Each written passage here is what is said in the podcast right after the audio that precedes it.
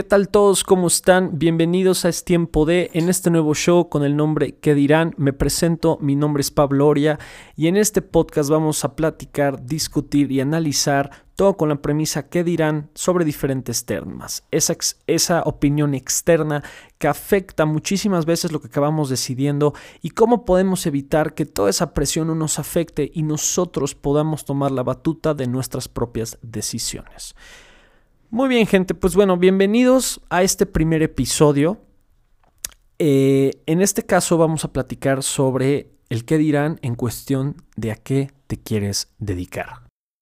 Es un tema, pues puede ser considerado bastante complicado porque si te pones a pensar, es una decisión que de cierta manera va a definir muchas cosas de tu vida.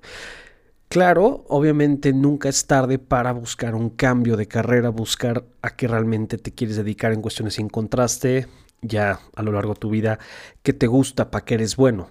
A muchísima gente le pasa que en un punto va a escoger algo a qué dedicarse, y en este caso vamos a hablar de un trabajo, este, pero siquiera, vamos atrás, vamos a la carrera. Mucha gente escoge una carrera, acaba la carrera, empieza a trabajar y en un punto se da cuenta que esa carrera y ese trabajo realmente no eran lo que debieron haber estudiado, que si regresaran el tiempo estudiarían otra cosa y posiblemente buscarían trabajo o inclusive arrancarían el, camino del emprendimiento, ¿no? Arrancar su propio negocio o qué sé yo. Entonces pasa que entran como en un limbo de, de, ay, el hubiera, el hubiera y el hubiera, hubiera estudiado esto y hubiera trabajado en esto, hubiera...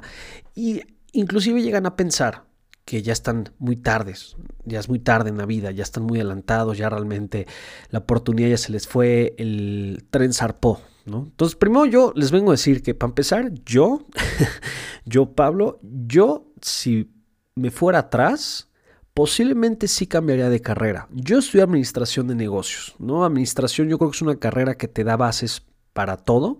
Te puedes volver un tipo todólogo porque en administración pues ves un poquito de contabilidad, ves un poquito de, recursos humanos, un poquito de ciencias, matemáticas, humanidades, ves un poquito de todo, ¿no? Entonces, pero por lo mismo, también nos pasa este, que es como, a ver, sé hacer un poquito de todo, pero no soy especialista en algo, entonces en qué quiero trabajar.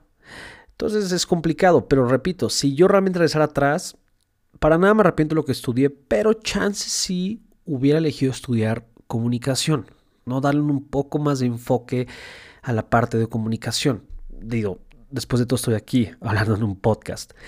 Y luego, yo en mi vida, pues sí, he trabajado en diferentes lugares y me di cuenta bastante rápido que no era lo que quería. Trabajé en grandes empresas como en, Ford, ¿no? Trabajé también en Movistar. En fin, he trabajado en diferentes lugares, pero me di cuenta que realmente no que mi llamado, si lo quiero nombrar de esa manera, era algo diferente.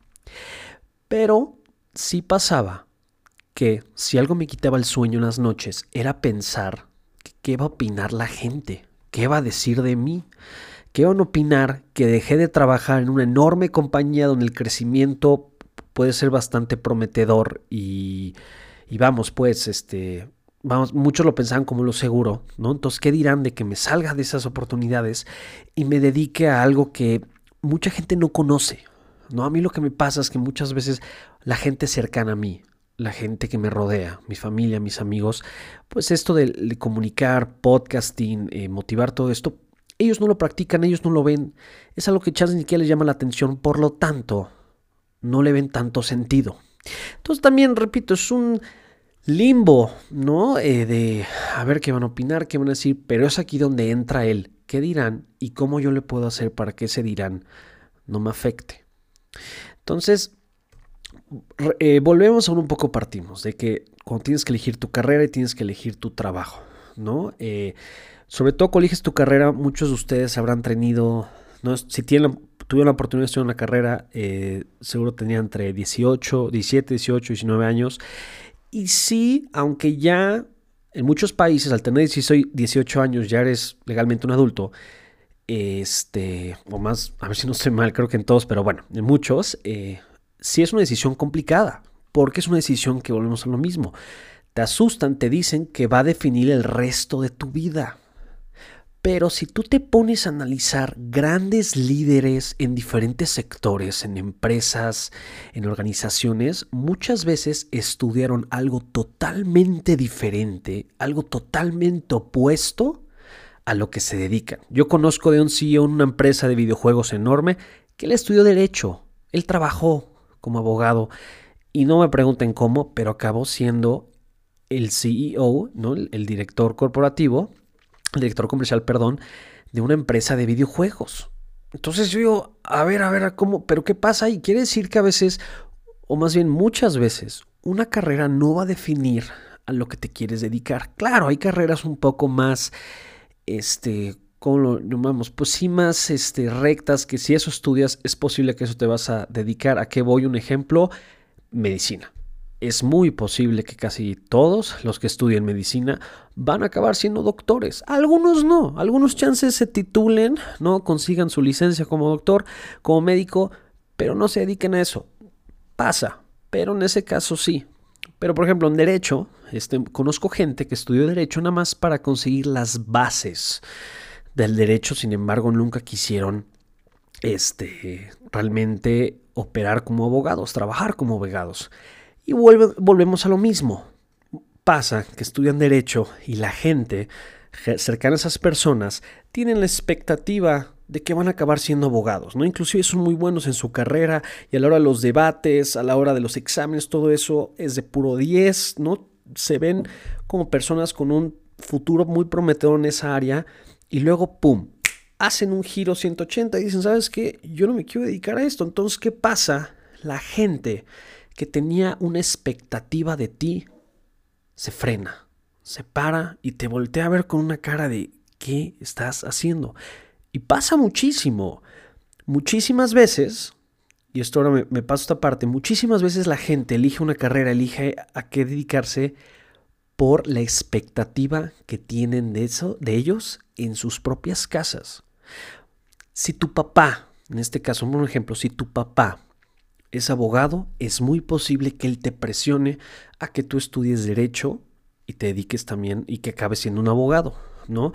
Chance él no te lo diga, pero tú ves a lo que él se dedica, sabe obviamente del tema, domina, entonces un poco tú te vas por ese lado, porque si mi papá estudió eso, bueno, mi mamá, y le fue muy bien, entonces a mí también. Pero luego también pasa que por pura presión, o sea, tu mismo papá, tu misma mamá, te ponen presión de no, tú debes también ser, de estudiar derecho, tú también debes dedicarte lo mismo que yo, yo te conecto con gente, llevo años en este negocio y sé con quién conectarte, dónde ponerte y cómo hacerte crecer. Entonces traes esta presión, traes todo este acumule en tus hombros de esta expectativa que tienen de ti que te acabas metiendo esa carrera. ¿Y qué pasa con el tiempo? Empiezas a este, darte cuenta que lo odias, que lo detestas y aparte trabajar con un familiar tuyo, que luego pasa, menos, no te gusta, se vuelve complicado y luego en reuniones familiares. Entonces, pasa todos estos fenómenos que muchas veces cuando nosotros elegimos una carrera, y ya por carrera voy a abarcar lo que elegiste estudiar o lo que te estás dedicando en el trabajo, bueno, que muchas veces elegir una carrera es por pura presión, por pura expectativa y nos damos cuenta que no está jalando. ¿Y saben por qué? Por el puro miedo de qué van a decir. ¿Qué va a decir mi papá? ¿Qué va a decir mi mamá si no estudio lo que él quiere que estudie? ¿Me explico?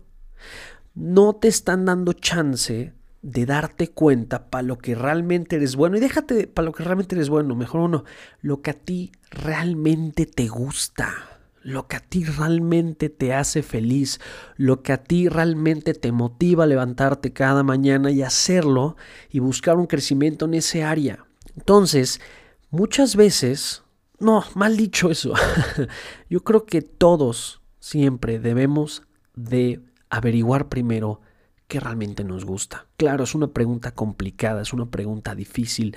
Repito, cuando nos dicen que queremos estudiar, está difícil, pero sí es un trabajo que se debe de hacer. Y entre, esto sí es cierto, entre antes lo hagas, mejor. ¿Por qué? Porque te vas a poder dedicar o enfocarte en lo que te gusta desde mucho antes, eso es obvio.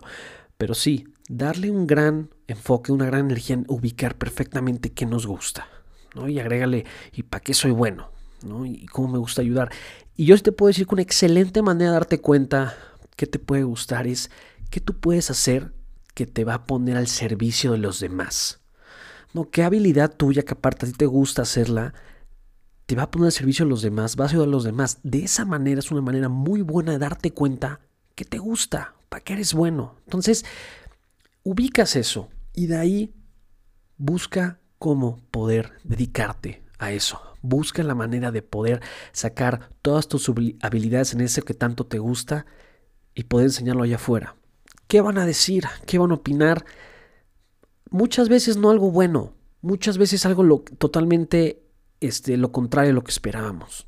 Van a decir que estamos mal, que la carrera que estamos persiguiendo no tiene futuro, no tiene crecimiento, que esta idea nueva que se nos ocurrió está loca, no tiene caso. Es muy posible que nos digan eso. Pero el día de mañana que vean toda esa gente que tanto te criticó, toda esa gente que habló mal de ti, toda esa gente que dijo que lo que estabas haciendo no tenía futuro, cuando vean que sí se está generando un futuro, que sí estás creciendo, que te ves contento, que te ves feliz, que te ves lleno, en vez de criticarte, te van a tener envidia y después te van a empezar a respetar, te van a empezar a seguir y te van a ver como un líder. Entonces ve esa transformación de cómo al principio chance de causar cierto odio, ¿no? Cierto rencor que te movían a un lado porque no estabas haciendo lo que esperaban de ti, a que ahora te sigan, te busquen por un consejo, te pregunten cómo lo hiciste, te tengan envidia, ¿no? Y quieran ser como tú. Y chance tú ni te diste cuenta y tú no le tirabas a eso. Tú ni siquiera le tirabas a que, les dieras envidia, nada más tirabas a demostrarte a ti, a ti mismo que a pesar de lo que opinaban allá afuera, tú sí querías algo diferente y confiabas en que iba a haber un cambio, en que ibas a algo bueno y que sí lo ibas a lograr. Entonces, si nos ponemos a pensar de esa manera, no ya con estas palabras motivadoras que me acabo de echar, pues si nos empezamos a poner de esa manera, creo yo que va a ser mucho mejor el día de mañana si nos, si, perdón, si ponemos nuestras energías en dedicarnos a lo que realmente nos gusta que a lo que esperan de nosotros. Entonces, ¿qué dirán de lo que nos queremos dedicar? Cosas buenas y cosas malas. Pero, es cierto este dicho, el que ríe al último ríe mejor. Y cuando por fin, y te vas a acordar de mí, posiblemente me lo digas, te dediques a lo que te gusta y realmente estés totalmente contento y feliz, te darás cuenta que fue la mejor idea no hacerle caso a las personas que tenían cierta expectativa de ti por querer seguir tus sueños, lo que a ti te gusta. Entonces, aquí les dejo este podcast, este episodio a todos ustedes. Espero que les sirva, espero que les guste y bueno, ya me estarán escuchando en el siguiente episodio. Esta fue una producción original de tiempode.com.